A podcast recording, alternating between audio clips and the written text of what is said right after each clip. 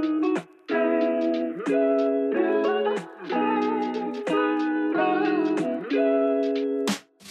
さんこんにちは。フリーランサーが健やかに生きるためのコミュニティペンギンガレージからお送りする週1配信のラジオペンギンの団らこの番組ではさまざまなゲストをお迎えしながらフリーランサーの働き方や考え方お金の話など普段なかなか聞けないトピックについてざっくばらんにお話ししていきます。ペンギンの団らん。はい、では今日も始まりましたペンギンの団らん UX デザイナーの西原恵里です。で今日は、えーフリーランスフリーランサーの心身の健康についてお話ししていきたいと思います。はい、よろしくお願いします。じゃあ、サービスデザイナーの古澤啓太です。よろしくお願いします。とマーケティングをやってます。上松裕太と申します。よろしくお願いします。よろしくお願いします。えっ、と心身の健康というテーマを選んだ理由なんですけれども、まあ、フリーランスは基本的にこう一人で仕事をこなして自分でタイムマネジメントをしているっていうところで結構その自分の心身の整え方とか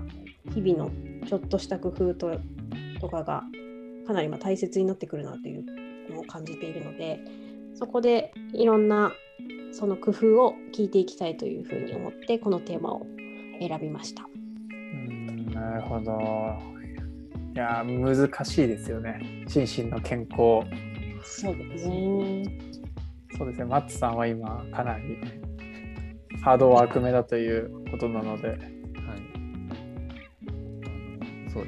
ハードワークで、ハードワークでもなんとかなってる時とならない時が僕あって、うん、ならない時に共通してる変数はもう分かってて、ほうほう。それは、あの、運動ができなくなった時。ああ。ああ、なるほど。平日、しかも平日に、平日に運動ができなくなる。特に有酸素運動。うん えあそういう運動を平日にはいなんかされてるんですか、そうあのマラソンというかランニングが好きでうん。あの結構やっててうん。本当になんか呼吸できなくなるぐらい追い込んでるんですけど あのそれぐらいやるとなんかこうなんか物事を考える余裕もなくなる息するので精一杯みたいな感じになるんでうん、結構こうすっきりするんですよ。なるほどなんかこう。忙しくなりすぎるとなんか夜11時とか12時ぐらいにふうってなるとうんさすがに走りに行けんなってなっちゃって。でそれがこうなんか積もると今みたいな感じになるみたいな。ー、なるほど。え毎日走るのってはい、どれぐらい走るんですか？ああえっ、と長い時は1時間ぐらい走りますね。なんで10キロぐらいおお。10ちょいぐらいは走るし30分ぐらい走れたら結構もういいかなっていう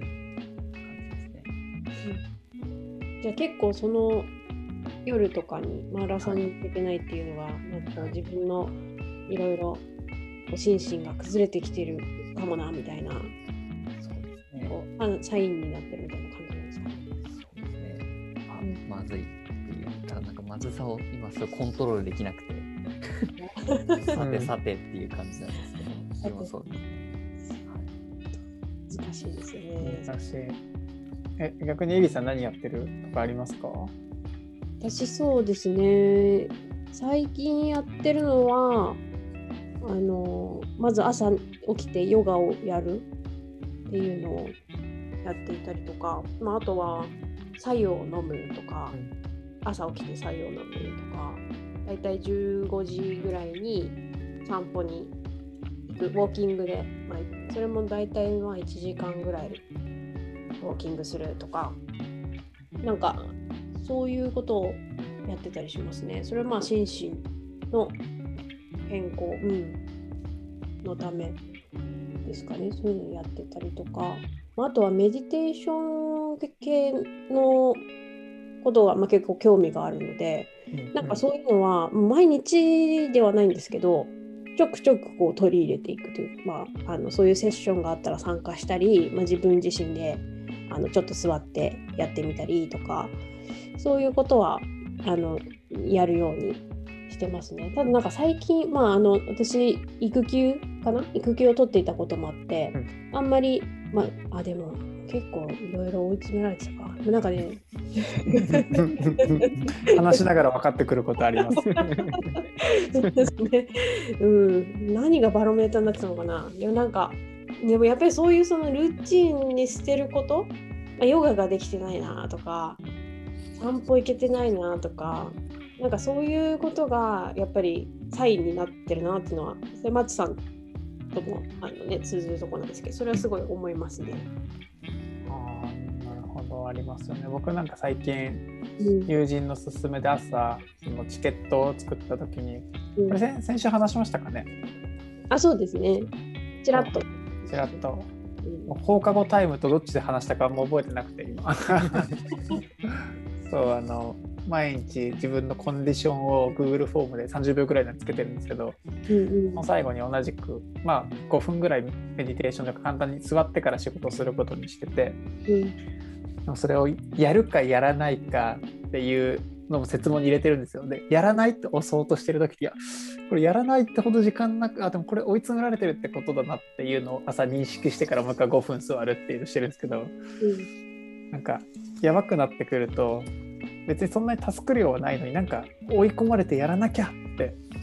いう風にな,、なるのを立ち止まれるっていう意味で結構5分朝座るとかはいいような気がしますね。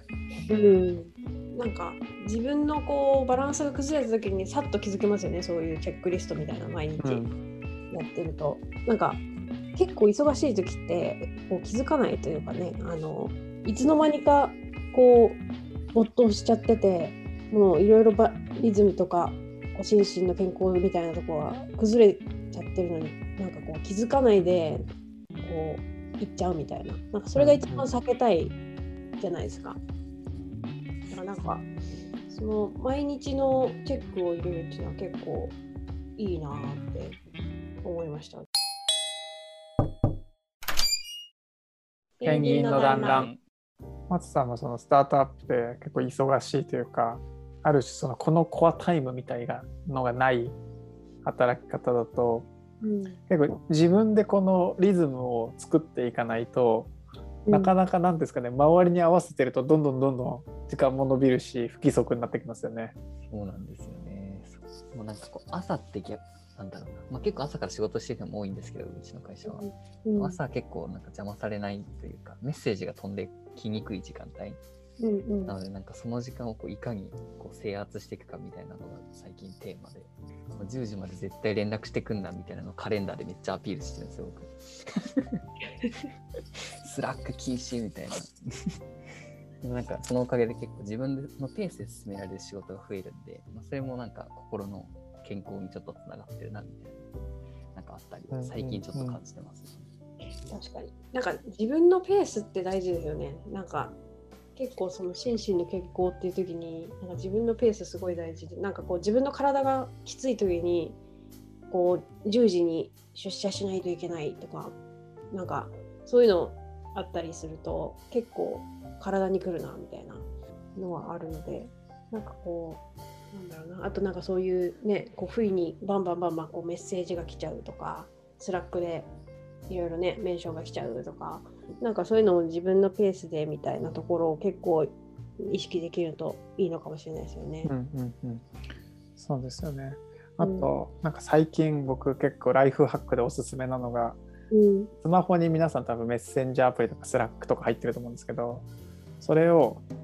iPhone の一番右で4回ぐらいスクロールしなきゃいけないところに土日だけ移すっていう。これ結構おす 皆さんおすすめであの何かアイコンがあると見ちゃうんですよね。うんででも土日で本当に忙しい時以外って別に土日に来たものをそこで見て返さなきゃいけないってあんまないような気がしててうんほ本当にやばかったら電話来るしでもそのアイコンが見るだけで気になっちゃうんですよ私。あーなんかアイコン来てるわー開いちゃおうかなってなってそれをパートナーに「だから土日だから別に忙しいそんな大丈夫じゃない?」って言われたら「そっか」ってなると気になっちゃう見ちゃうんですけどだから見えないとこに置くって結構最近見つけたすごいすごいちっちゃいんですけどこれライフハックとして結構おすすめですねた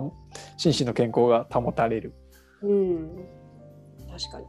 私、それで言うと SNS それやりましたね。なんか、Facebook と Twitter と Instagram とか、なんかその辺のやつを、ちょっとあのスマホのアクセスしづらいところに切って、うんうんそれはなんか休日平日こうあんまり関係なくなんかこれそんなに実はそんなにアクセスしやすくなくてもいいなみたいな感じでうんうん 一手をずらしたっていうのをやったりしましたね。あるんだ。SNS デトックスってあるんですね。なん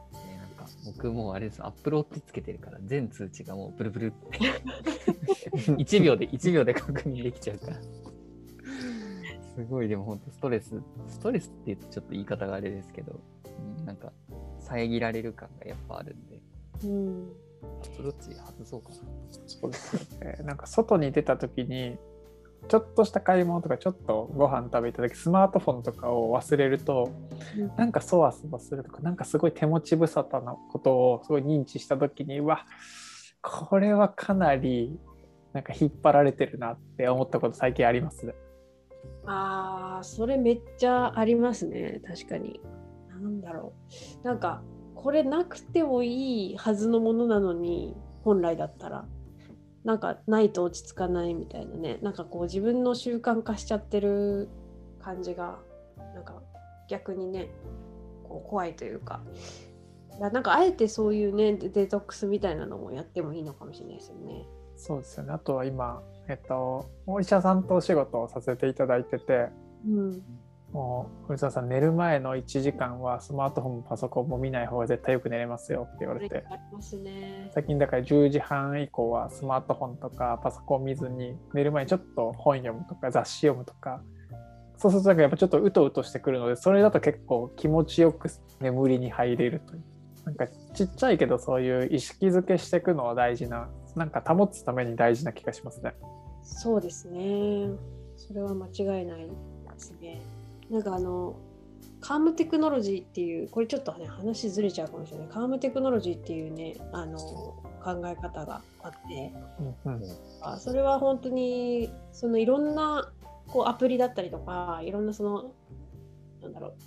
サービスみたいなものがもうどんどんどんどんこうアテンションをアテンションをこう引きつけようとしてくるというか、でも通知,、通知がもうすごいあのバンバン飛んできたり、でなんか瞑想のアプリでなんかそういう通知からこう解放されなきゃいけないのに、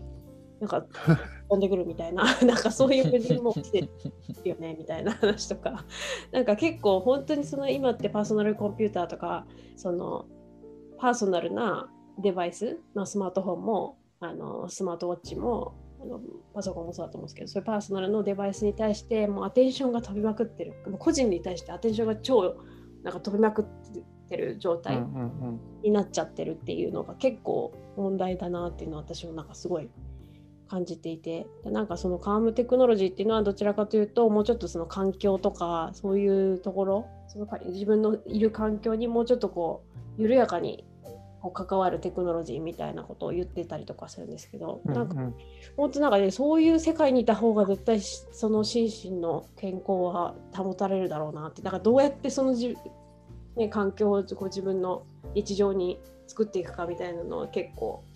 考えてたりしますね。なんかわかるなそのアテンション最近すごい僕感じてて、うんなんか、ホッキョさんがいらっしゃった。なんか机の周りを一旦きれいにしたんですよ。コードを減らすみたいなところを。はいはい。なんか、で、コード減らして、あとラベル？うんラベル取るとか、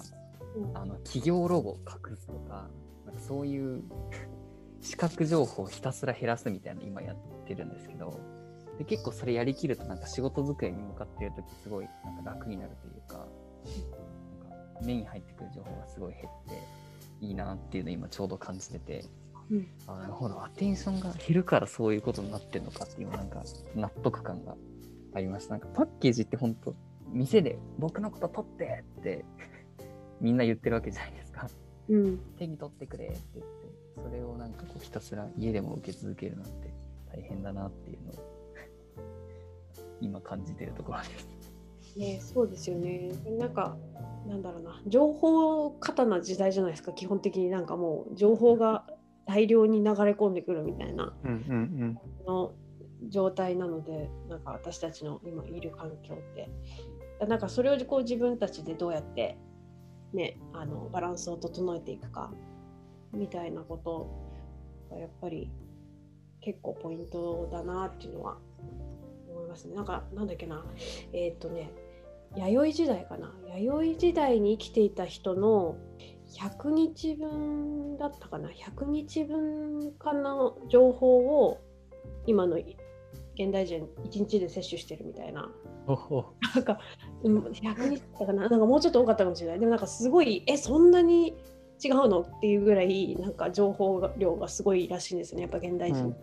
でなんかその割にはなんかこうデジタルな文字情報っていうのはめちゃめちゃ多いんだけどなんかその自分の体だったりとかあとはその自然のいろんな草木のなんか移り変わりとかなんか四季の変化とかなんか食べ物がこういう時に育ってとかなんかそういうのの感覚値はものすごい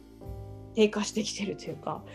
なんかそれがなんかすごいアンバランスになっちゃってる感じがしてでそれでこう人間らしい心身の健康みたいなのがちょっと崩れてきちゃうみたいなのが、まあ、私もなんかハードに働いてた時起こってたなと思って。なんか今は結構そっちのなんかその情報を遮断するっていう側面とプラスそのもうちょっとなんかこう人間らしいとか生物らしいというか体だったりとかあとそういうその自然の変化だったりとかなんかそういうものをちょっと取り入れるっていうのも意識してたりとかしますね。うんうんうんうんそうですよね。そのなんかマッツさんが走るとか、リさんが散歩するとか、ヨガするとか、変に情報を入れないで、なんか自分の体と近くで、その情報を取れるって結構いいなと思ってて、今僕もそのコロナで少し田舎というか海沿いに引っ越したんですけど、なんか季節が変わると、泣いて、あ、なんかいきなり泣いてる虫の声変わった？みたいな、なんか新しい鳥いるぞ？みたいな。なんかそういうデジタルとか誰かが発信してないものを情報として受け取るっていうのをやっていくと少しずつなんか感覚が開いていく感じがする気がしますね。うんなんか意外とそうなってくるとそう仕事も集中できる感覚も結構あってうん。なんか狭い結構狭いところで、えっと、東京に住んでた時は仕事してたんですけど日が陰ってくると4時ぐらいでも結構暗いみたいな。うん。なんかそういうところで仕事をしてると結構なんつなんですかね集中力も上がらないしなんか気もめいってくるっていうのが最近結構明るい仕事部屋で仕事しててなんかあの時ちょっとひどかったなって思うようになりました、うん。でもやっぱりなんかやっぱルーティン作るって大事なんですかね。自分でリズム作るとか。ねえそれはやっぱり大事ですよね。ペンギンの団らん。ちなみにキヨさんっていう別のメンバーが一人入ってこられたんですがちょっとキヨさんにもその辺をお聞きしていきたいなと思うんですがお聞きしてもいいでしょうか？こう日常の中でこうルーティンにしていること自分のその心身の健康を保つためにルーティンにしていることとか意識していることとかがあれば聞いてみたいです。そうですよね。えールーティン。うんルーティンは僕あんまりないんですけど、うんその、でも忙しい時にだけやるルーティンがあって、うん、日記を書くことですね。おおおはい。コーチングを受けていた時があったんですけど、その時になんか、僕忙しい時に日記書くんですよって言ったら、コーチ、コーチの人めちゃめちゃびっくりしてて、いや、忙しい時に日記書く人初めて見ましたみたいな。あ逆に忙しくない時に人間はこう日記とか書くっぽいんですけど、僕は逆で、うんすごい忙しい時にこそなんか思考の整理のために日記をか書くようにしてますね。ただ普段のルーティンは本当にないですね。でもそれはちょっとわかるかもしれないです。私も日記日記というかもう文章を書き殴り的なのは落ちてる時に書いたりしますね。バーって。あのなんだろう自分の中をこう整理するとか。そうですね。いう、うん、目的でとかあと忙しくてなんでこんなにみたいななんかこうモヤモヤしてる時みたいなのは全部こう書き出してでどあ、でも多分似てる感覚だと思います。少しジャーナリング的な要素もあるんですかね2人のそのしんどい時にわって紙に書き出すのってそうです。なんか頭の中を空っぽにする感じはあります。ああ、それありますね。あれもやらなきゃこれもやらなきゃってそのなってる時なのでもうやらないといけないことを全部その日書き出してで、まあ、やったこととか気になってることとかも全部まずは吐き出して、まあ、その後じゃあ明日何しよっかみたいなそんな感じですかね。それわかります確かに。言葉にしないと意識できてない部分が結構あるんですよねやっぱね。うんなんか言葉にして初めて、あそうかこういうことだったとかこれ気になってたとかっていうのがボンボンボンボン出てきて。うん。それ結構ありますよね確かに。そうですね。なんか、その算数でもそうですけど、やっぱりその筆算とかってするじゃないですか。あのなんちょっとけちょっとした簡単な問題も頭の中でやるのは難しいんだけど、筆算にすると解けるみたいな感じで、多う分んなるほどそういうのをやってる気はしますね。うん、似てる感覚かもしれないです。なんか問題を簡単にしていくっていう、できる形にこう変換してる感じはします。文字を書きながら。はいはいうん面白いです。そっか。なんか心身の健康を保つって今日テーマで話してて、その日々やってる中でちょっとこれやばくなってきたなっていうアラートを察知するって話と、いや本当にもうやばい中にいるってことを気づいている時に少しでも楽にするとか、少しでもそれを上向きにするために整えるってなんか2種類ありそうな気がしますね。うんそうですね。結構両方ね大事。うんうん。ですよねやっぱりその自分が今やばい状態に足を突っ込みかけてるもしくはやばい状態にいるっていうのをうんこう気づけるっていうのが結構やっぱ大事なのかもしれないですね。うん、そうですね。私もなんかあれだな、あのキヨさんの話でちょっと思い出したのが、コーチングがあのちょっと定期的に、まあ、2週間に一遍とかであの今やってるんですけど、その時になんかコーチングを受けた時に、そういう定期的なこう人との話？てか対話？みたいなのをした時になんか気づくんですよね。こう自分だけだと気づかないけどなんか人と話してみて最近こうどう？って言ってチェックインして。あれ？なんかこういうのなんかこういうふうにやるって言ってたことできてないとかなんかそういうのをこうそのまんま思ったまんま話しているとどんどんどんどんそういうなんか自分の状態が分かってくるみたいな。でなんかその他者と話すみたいなことも一つその気づくみたいなのは点ではなんかありなのかなっていう。だから仕事以外の人うんうんで、まあ、そういう自分の状況を話せる人をこう定期的に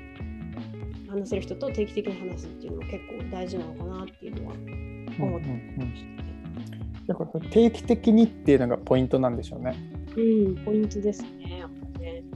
まさにペンギンガレージとかそういう感じじゃないですか？なんか僕今すごいその感覚あります。なんか皆さんと週1で必ずお話をするあのこのこの1時間をこうなんだろう余裕作れないほどに追い込まれたらダメだっていうどっちかっていうのでこう来てるんですけどお話しするのやっぱ楽になるというかすごいデトックスされてる感じを僕毎週感じてます今イリさんの話聞いて、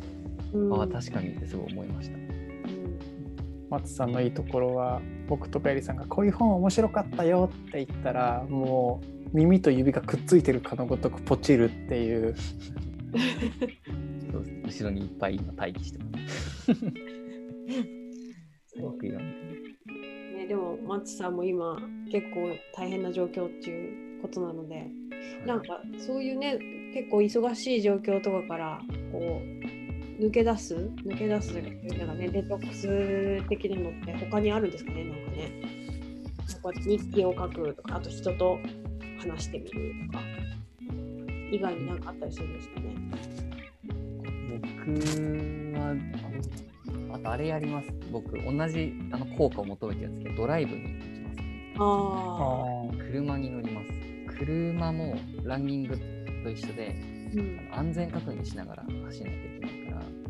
結構なんか考えられないんですよ、物事を。うん。なんか運転に集中するで自然見ながらこうやるみたいなのがこう僕は結構執行のデトックスみたいなところで。で今ね旅行もなかなか行けないんでそれ全然使えないんですけど。うん、でも結構ドライブとかは結構あったなって思いあと最近流行ってるけどサウナとかもいいですよね。うん。行ったことないです、サウナ僕。結構あれもなんかあれはね私そのやっぱ身体感覚なのかななんかこうめちゃめちゃ暑いっていうなんか暑いっていう方にあのフォーカスしちゃうとすぐに出ちゃうんですけどなんかそれをそのもうちょっと自分の身体感覚とか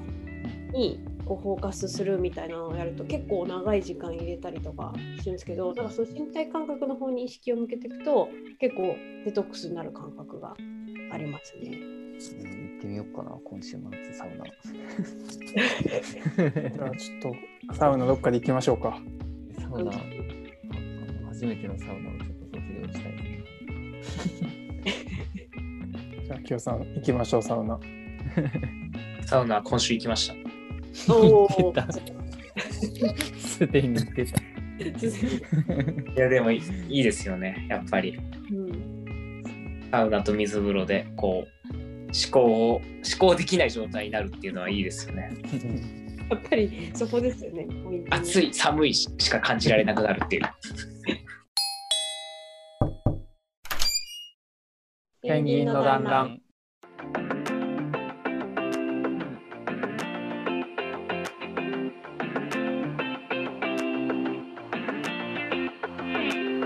心身の健康というテーマでお話ししましたが、